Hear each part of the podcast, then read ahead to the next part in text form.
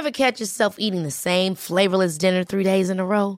Dreaming of something better? Well, HelloFresh is your guilt-free dream come true, baby. It's me, Kiki Palmer. Let's wake up those taste buds with hot, juicy pecan-crusted chicken or garlic butter shrimp scampi. Mm. Hello Fresh. Stop dreaming of all the delicious possibilities and dig in at HelloFresh.com. Let's get this dinner party started.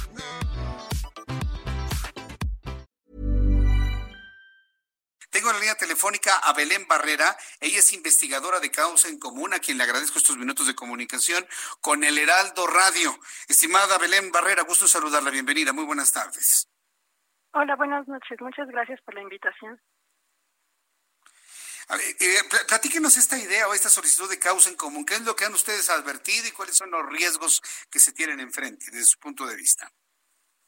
Sí, se publicó una circular en la cual se permite que se puedan reprogramar recursos de FAST y de Fortasec para precisamente comprar el equipamiento necesario para hacer frente al coronavirus para nuestras policías, ¿no?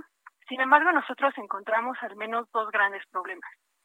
Uno de ellos es que se disminuyen en este sentido los recursos que ya estaban inicialmente destinados a tareas para seguridad pública. En particular, se quitan recursos para prevención social, que es el programa, por ejemplo, que atiende violencia contra la mujer, y se quita también recursos de eh, evaluación y control de confianza. O sea que ya no podríamos tener como actividades que garanticen la confiabilidad de nuestras policías. El otro aspecto que nos preocupa es que no se definen claramente qué materiales o qué equipamiento se va a ocupar o se permite comprar, ¿no? No hay ningún catálogo de conceptos, no se desarrolla en realidad para quiénes se va a comprar el equipamiento, etcétera. Y además no se mencionan que algunos mecanismos clave para supervisar este esta compra de recursos, de bienes o servicios, ¿no? Entonces, todas estas ambigüedades o falta de información podría fomentar o podría permitir que haya desvíos de recursos. Pero a ver, un esfuerzo de esta naturaleza, ¿de dónde tendría que entonces surgir? De, de, los gobiernos en particular, de cada uno de los gobiernos a nivel federal, o, o, estamos hablando de una convocatoria a la sociedad en general para comprarles equipamiento. ¿Por dónde tendría que ir entonces, Belén?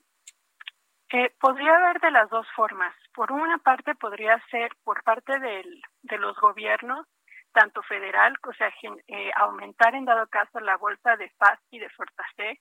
Puede también haber algún esfuerzo mm, estatal o municipal, por ejemplo, si aumentara estos fondos o ocupar recursos de fondos para contingencias. De hecho, es, por ejemplo, eso es lo que está haciendo el gobierno municipal de León, y también la tercera, como también tú lo habías mencionado, también o sea, es importante que los mismos ciudadanos equipen a sus policías.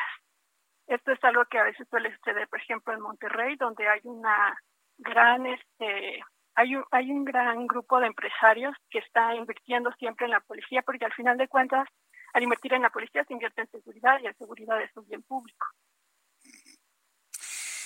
Bueno, pues eh, la verdad va a ser una tarea algo compleja, sobre todo porque, bueno, se trata evidentemente de tratar a todos por igual.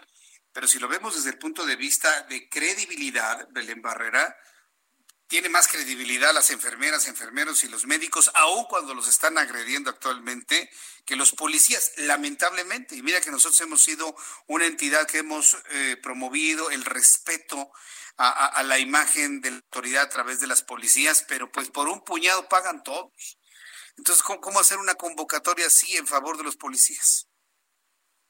Al final de cuentas, los policías son el Estado y son también las personas que dan la cara frente a la delincuencia. ¿no? Eh, sí reconocemos, ha habido casos de corrupción, pero también estos no se van a acabar eh, simplemente ignorándolos también se van a acabar si hay un esfuerzo de la ciudadanía y del gobierno por supervisarlos. En ese sentido, hay que seguir apoyándolos y precisamente hay que fortalecer los mecanismos de supervisión. Retorno al ejemplo, por ejemplo, de Monterrey. Lo que pasa en este caso cuando da, suele dar recursos este, el, los empresarios de Monterrey, tienen las puertas abiertas de la Secretaría de Seguridad Pública Municipal. Entonces ellos pueden visualizar los bienes que se están comprando y pueden incluso reclamar no al mismo secretaría, de la misma secretaría. Pues yo, yo agradezco mucho, Belén Barrera, este análisis, esta convocatoria. Esperemos que tenga eco y yo agradezco mucho estos minutos de comunicación con el auditorio del Heraldo Radio. Muchas gracias, Belén. Muchas gracias también por la invitación. Buenas noches. Buenas noches, que le vaya muy bien. Ever catch yourself eating the same flavorless dinner three days in a row? Dreaming of something better? Well, HelloFresh is your guilt-free dream come true, baby. It's me, Kiki Palmer. Let's wake up those taste buds with hot, juicy pecan-crusted chicken or garlic butter shrimp scampi. Mm. Hello Fresh. Stop dreaming of all the delicious possibilities and dig in at HelloFresh.com. Let's get this dinner party started.